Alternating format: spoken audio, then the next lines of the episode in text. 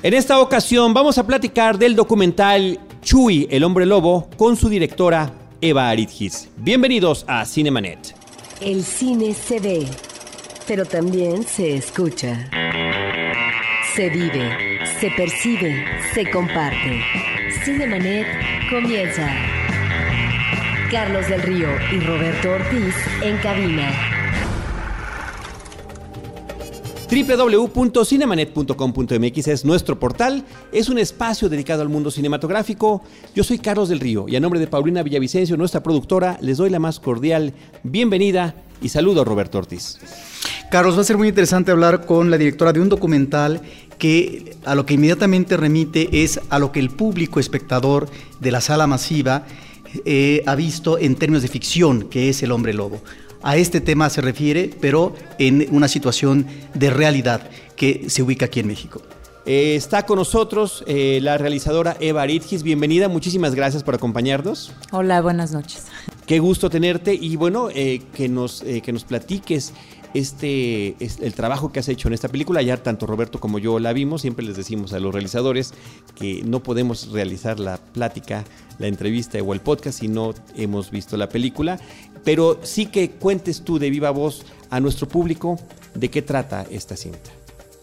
Eh, Chuy el hombre lobo es un largometraje documental que se enfoca en una familia mexicana, eh, son de Loreto, Zacatecas, que tienen una condición genética que se llama hipertricosis congénita, que quiere decir que nacen con un exceso de vello en la cara y en el cuerpo. Es una condición extremadamente rara, nada más existen 50 casos documentados en la historia humana y 30 de esos casos son de esta familia. Eh, mi protagonista Chuy, Jesús Aceves, em, pues lo filmé en el Estado de México, donde vive, y viajamos varias veces a Zacatecas a filmar a, otros miembros de su familia. Son 15 los que salen en la película, que tienen hipertricosis, hombres, mujeres, niños, bebés. Eh, también lo acompañé a Inglaterra, donde estuvo de gira con un circo, que se llama El Circo de los Horrores.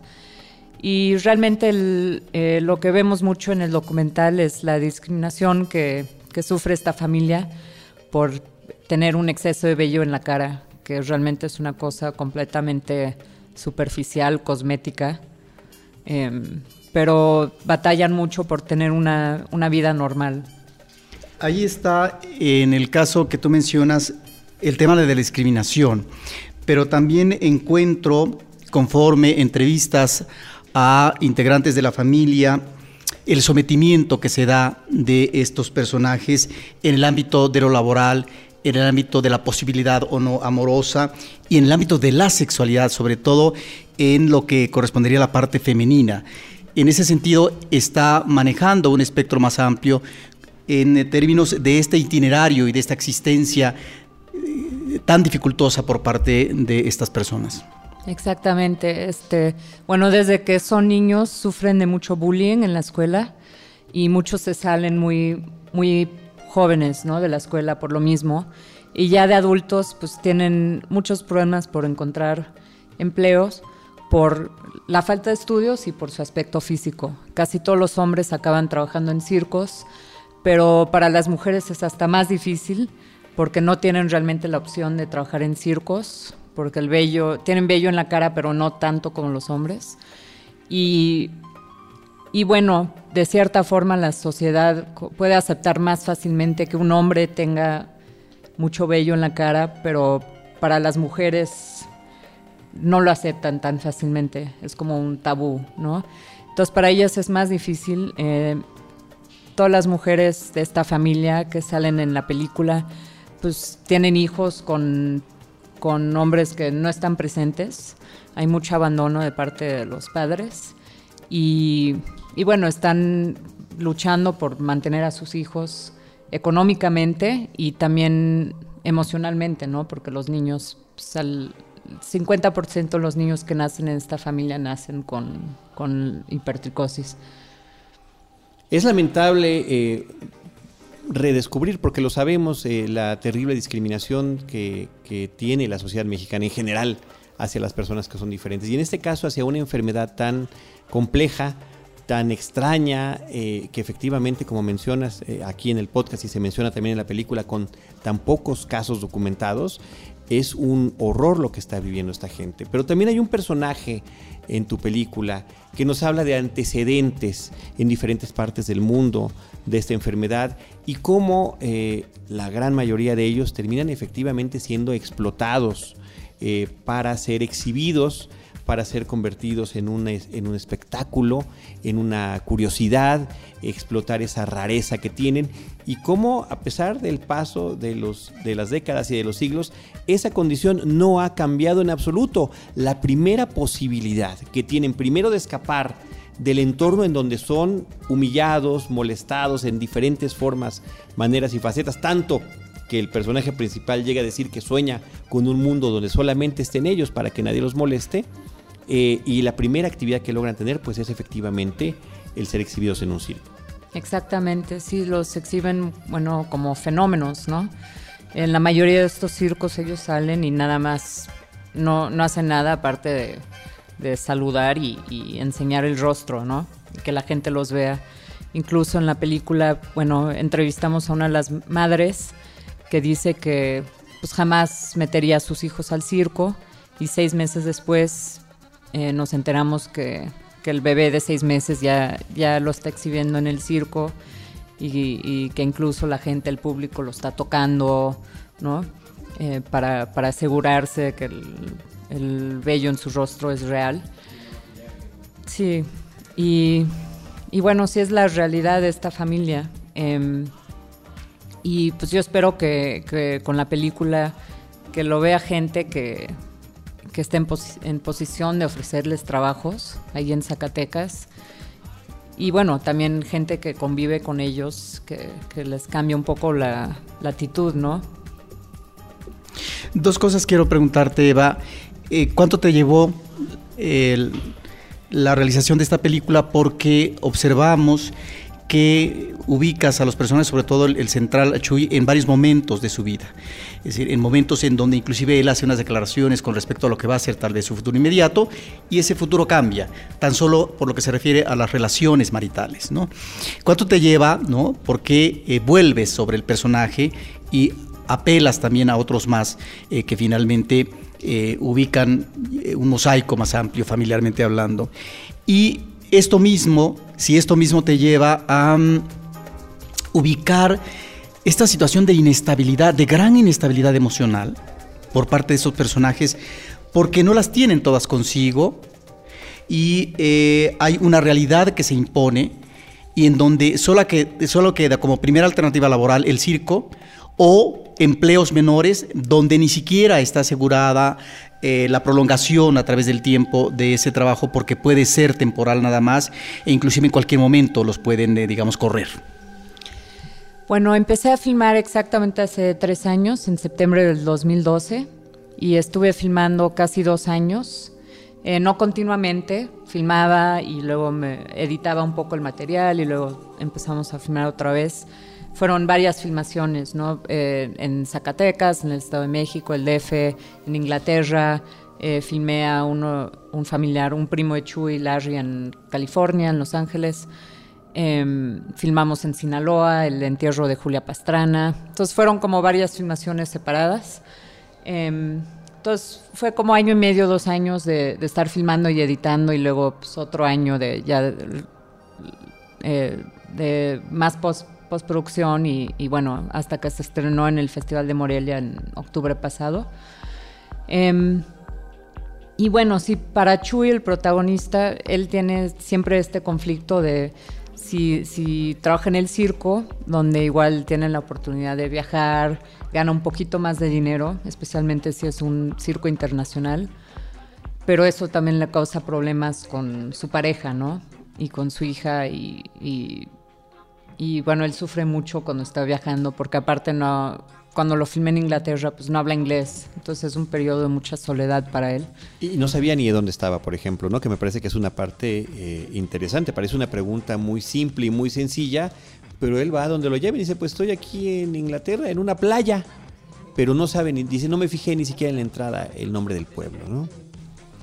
Y, y bueno, y cuando regresa a México, em, pues los trabajos, cuando empezamos a filmar estaba trabajando en un taller de carpintería y actualmente se, se encuentra trabajando en un basurero ahí en Portoluca.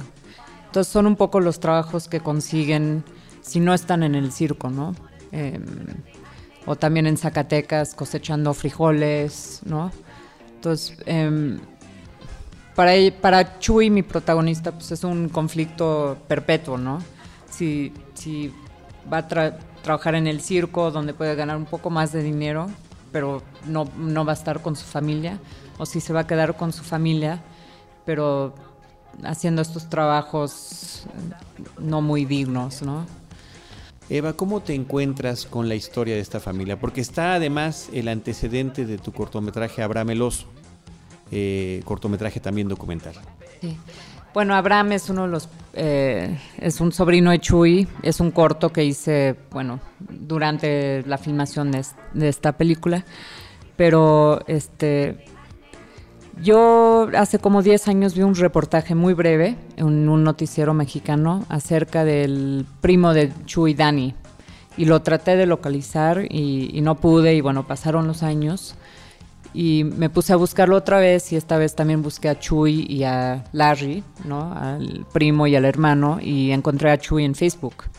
Y le escribí un mensaje, yo estaba en el DF, él estaba en, en Portoluca y a los tres días empezamos a filmar y bueno, ya a través de Chuy empecé, o sea, fui conociendo a, todos los otros integrantes de la familia, que de hecho cuando empecé a filmar yo no tenía idea que, fueran tantos, ¿no? Sabía que tenía una hermana, Lilia, que trabajaba de policía, que también tenía hipertricosis, y bueno, estos dos primos, Larry y Dani.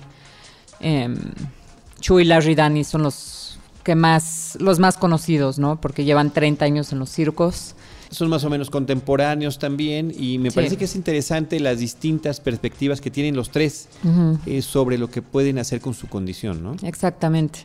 Eh, Larry y Dani, em, pues Chuy es como el más acomplejado, ¿no?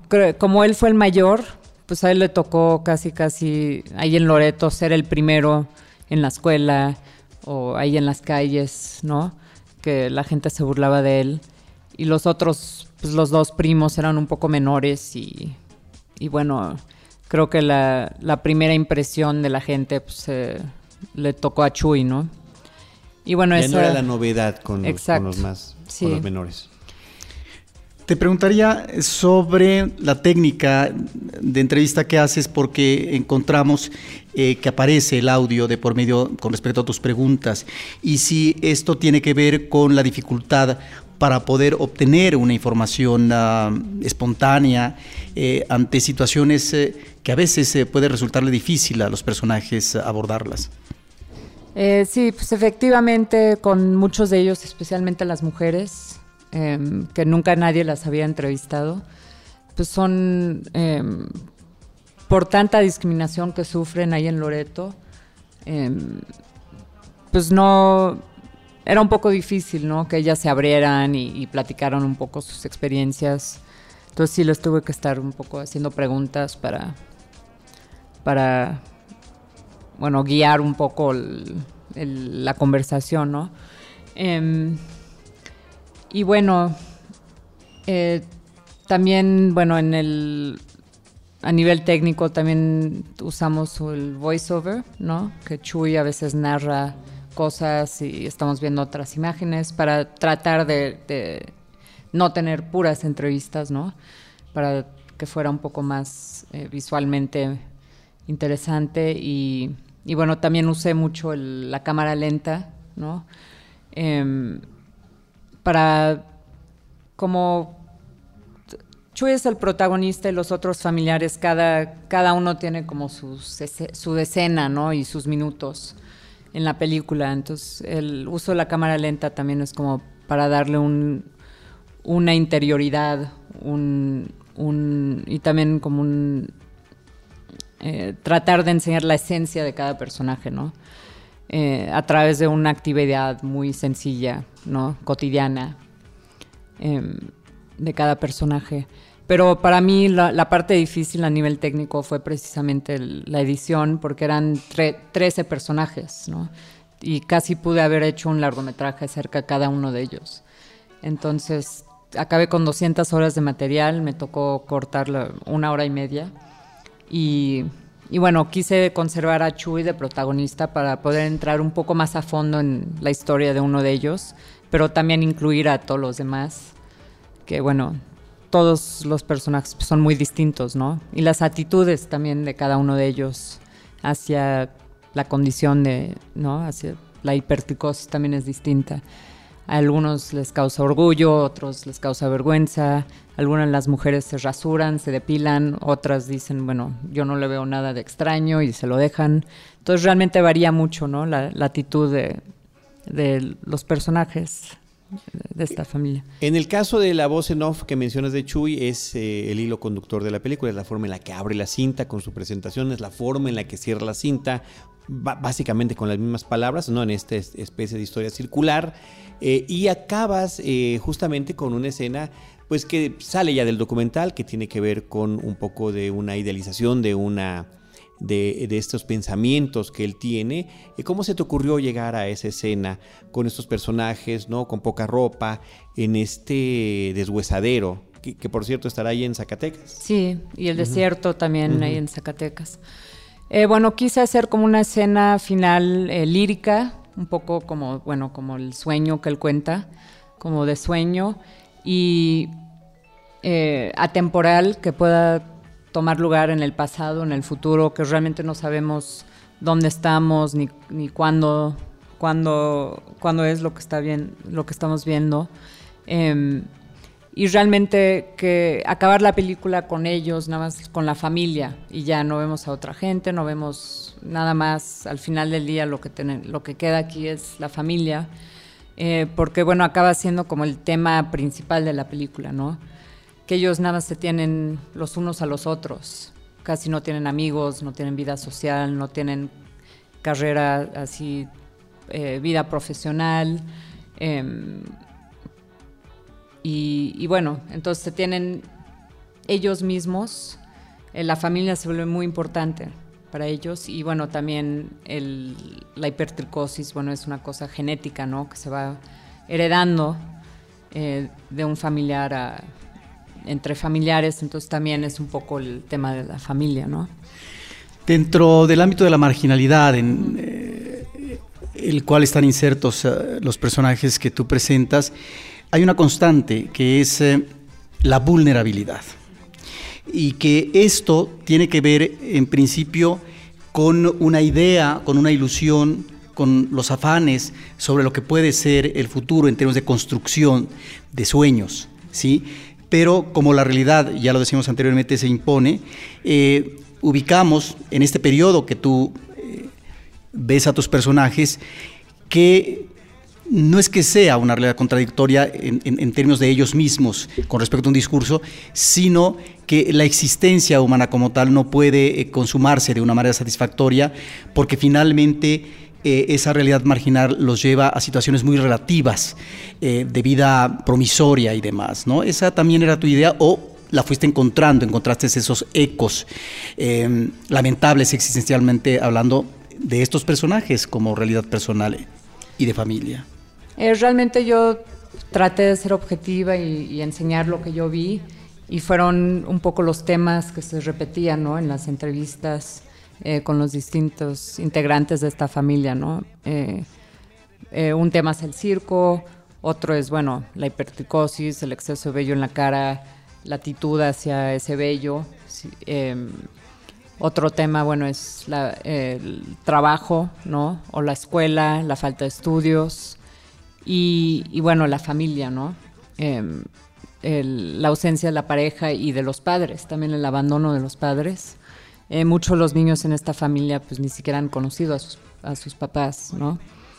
Y, y, bueno, realmente fueron temas que, que se fueron repitiendo em, en las entrevistas, pero y que acaban siendo casi como bueno, temas principales de la película. lamentablemente reiterativos, ¿no? Caso con caso, al final de cuentas, son historias muy similares independientemente de la perspectiva y, posición que tome cada uno de ellos en cuanto a esta condición. Eva, me llama la atención que efectivamente tenemos esta entrevista con un hombre que sabe la historia de casos previos de esta enfermedad hipertricosis, eh, que nos cuenta, y bueno, está por ahí también, por supuesto, el caso de Julia Pastrana, ahorita nos platicas un poquito sobre ella, eh, que fue un caso muy, muy sonado por su, el regreso de sus restos a México de Noruega, pero lo que sentí yo que hubiera faltado o, abundado un poquito es en la condición eh, de la enfermedad, en, entrevistas con médicos, en si hay investigaciones al respecto, qué soluciones puede haber, cómo poder evitar si, si esto es una cuestión genética eh, que lleguen al, pues a los descendientes, etcétera, etcétera.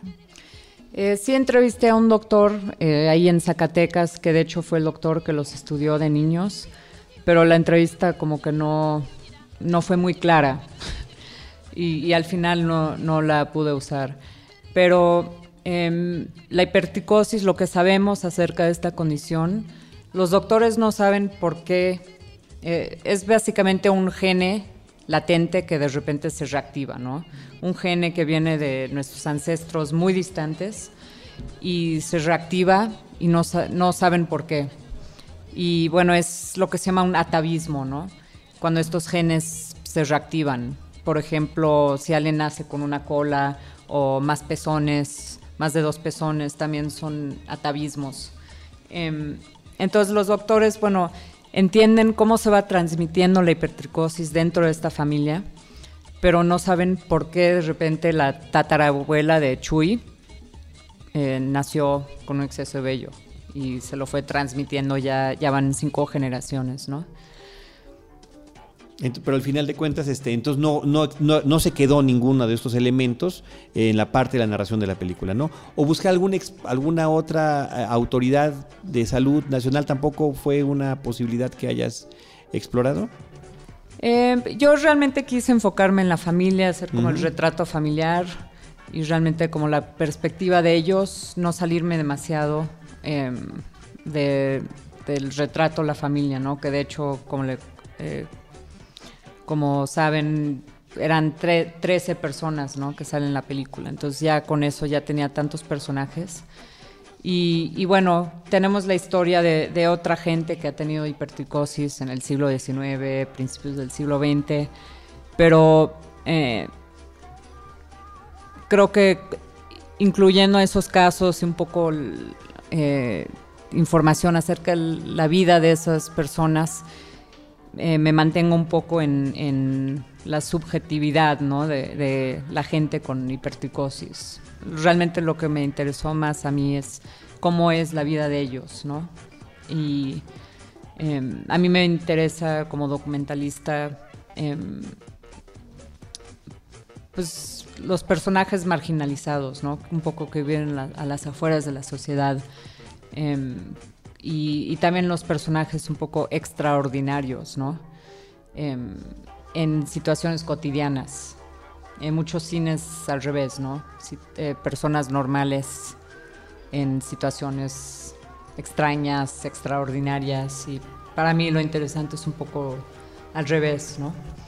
Hay un vaso comunicante entre pasado y presente. El pasado, por parte de un hombre, gran conocedor de una serie de personajes eh, del pasado, sobre todo del siglo XIX, eh, que tenían este síndrome y se remata con un personaje mexicano que fue explotado en el circo y que finalmente sus restos regresan porque eh, fue de origen mexicano, Julia Pastrana, a su estado natal, Sinaloa.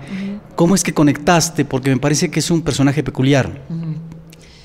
bueno, Julia Pastrana em, bueno, hay un historiador eh, que se especializa en, anomalías médicas y, historia de, gente con hipertricosis que hablan en, la película y nos habla de distintos casos, entre ellos Julia Pastrana, eh, que era una mujer mexicana que nació en principios del siglo XIX en Sinaloa y acabó en los Estados Unidos. Em, casada con un hombre que de hecho que era su manager, ¿no? Era el que la llevaba a los circos y cobraba y todo eso. Y em, ellos tuvieron un hijo que también nació con hipertricosis, pero por complicaciones del parto, em, eh, murieron Julia Pastrana y también el, el, bebé. Y en ese tiempo se encontraban en un circo en Rusia. Entonces el esposo de Julia Pastrana lo que hizo, esto fue en el 1860, llevó a Julia Pastrana el, cadáver de su esposa y su hijo con un eh, taxidermista ruso y los mandó disecar, ¿no? Los cuerpos. Y bueno, siguió exhibiendo el cuerpo de su esposa y de su hijo en circos, ¿no? Y bueno, obviamente cobrando dinero para que la gente los vea. Em, y bueno, después de, de, que él murió, los restos de Julia Pastrana pues siguieron cambiando de manos ¿no? entre distintos circos en Europa y acabaron finalmente en un instituto médico en Noruega, en un closet con la aspiradora y las escobas. ¿no? El cuerpo del bebé pues, se lo comieron unos ratones y nada más quedó el cuerpo de Julia Pastrana y bueno, olvidado, ¿no?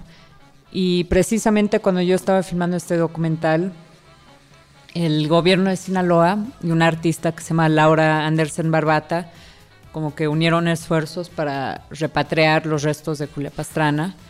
Y bueno, llegaron de Noruega y la, enterraron ahí en Sinaloa. Y bueno, filmé el, entierro y sale en la película. Sí, que pues fue, fue un, un, funeral muy surreal, ¿no? Porque para una persona que murió hace 150 años Obviamente nadie pues de ahí la había conocido, no había familiares de ella. Em, y bueno, después de enterrarla tuvieron que eh, cubrir la tumba con cemento, ¿no? Para, para asegurarse que nadie se robara sus restos. Qué verdaderamente lamentable. Eh, Eva, ¿alguna cuestión que quisieras agregar a la gente que nos está escuchando, independientemente de que podamos comentar que Chuy, el, el hombre lobo, eh, está en cines para cuando se esté escuchando este podcast, que en Facebook bajo ese mismo nombre pueden encontrarlo y que tu eh, Twitter es Eva Aridgis. Eh, bueno, espero que la vayan a ver. Se estrena este viernes 25 de septiembre en cines en el DF, Monterrey, Guadalajara, Toluca y Zacatecas y luego viajará a otras partes de la República. Y bueno, es, es la, historia, una la historia de una familia mexicana que es, realmente es única, no solo en el mundo, pero en la historia, ¿no? Es la, familia más velluda en la historia de, nuestra especie, ¿no? O la historia documentada, por lo menos. Y bueno, también hay momentos de humor en la película. Em, espero que no sea tan deprimente la película. Em, y bueno, esta familia para mí son, eh, yo los admiro muchísimo, ¿no? Em, y, bueno, ellos tienen también la esperanza de que la gente vea la película y, que les ayude en algo, ¿no? Eh, ¿Cómo ha sido tu experiencia con el público en eh, festivales como el de Morelia? Porque en el público se puede imponer, se puede imponer la mirada prejuiciosa con respecto a estos personajes y que esto genera o puede generar una actitud de rechazo de lo que visualmente uno está viendo. Eh, la reacción ha sido buena, eh, la gente queda muy conmovida y, bueno, con ganas de, ayudar. Em, Chuy, de hecho, me acompañó a Morelia y vio la película ahí, también Carla y, y su hija Carla, su prima Jamie, algunos de los otros integrantes de la familia. Y y bueno, Chuy dice que la película pues, cambió la forma de pensar, ¿no? Que él ya no se ve, eh, él se dio cuenta que él puede controlar su vida más de lo que él pensó, ¿no? Viéndose como de forma más objetiva su situación, la situación de sus familiares, como que se inspiró mucho para, pues, para echarle ganas y tratar de, eh, cambiar su situación y, no solo sentirse como una víctima, pero también em, sentirse con un poco más eh, control ¿no? sobre su vida y su situación y bueno, la de sus hijas y, sus primos, sus sobrinos. Si bien es cierto que es un documental eh, que de alguna manera haces para tratar de mitigar estos prejuicios y, esta discriminación social que en el ámbito inmediato de ellos, de su pueblo, se da de una manera cotidiana, a final de cuentas, por lo que vemos en estos personajes, pues uno como espectador termina viendo em, un documental con un gran dejo de tristeza a propósito de estos itinerarios de vida que se van dando de una manera tan dificultosa, ¿no? Bueno, también, bueno, lo que a mí me pasó haciendo la película y creo que también le pasa al espectador es que al principio los ves y sí, sí te causa impresión, ¿no? En cómo se ven, ¿no? O sea, para mí son, yo, se me hacen muy hermosos, muy bellos, pero, em, pero sí, sí te causa impresión, ¿no? Eh, como dice Chuy en la película, es lo opuesto a lo invisible, él es lo visible, ¿no? Y, pero después de un rato, bueno, yo filmándolos después de dos, tres días, pues se me olvida, ¿no? Que tienen bello en la cara. O sea, nada más los veo a ellos como, como individuos, como personas normales y, gente, bueno, que quiere, quiere trabajar, tiene, quiere tener su pareja, su familia, sus oportunidades, ¿no? Igual que cualquier otra persona. Y, y bueno, yo espero que también para la gente que vea la película se quede un poco con lo mismo, ¿no? Que aunque al principio igual vayan a ver cómo se ven eh, ellos, que acaben no con esa parte, pero con, con estos individuos, ¿no? No, eso definitivamente, así es como concluye uno con la película, así que eh, esa parte está efectivamente lograda. Eva, muchísimas felicidades. Muchas gracias. Muchas gracias por habernos acompañado. Eh, nosotros también les recordamos a nuestro público las redes sociales de Cinemanet, arroba Cinemanet, facebook.com diagonal Cinemanet, en Instagram y en YouTube estamos como Cinemanet 1. En cualquiera de esos espacios, eh, nosotros eh, los vamos a seguir esperando con cine, cine y más cine. Cinemanet termina por hoy. Más cine en Cinemanet.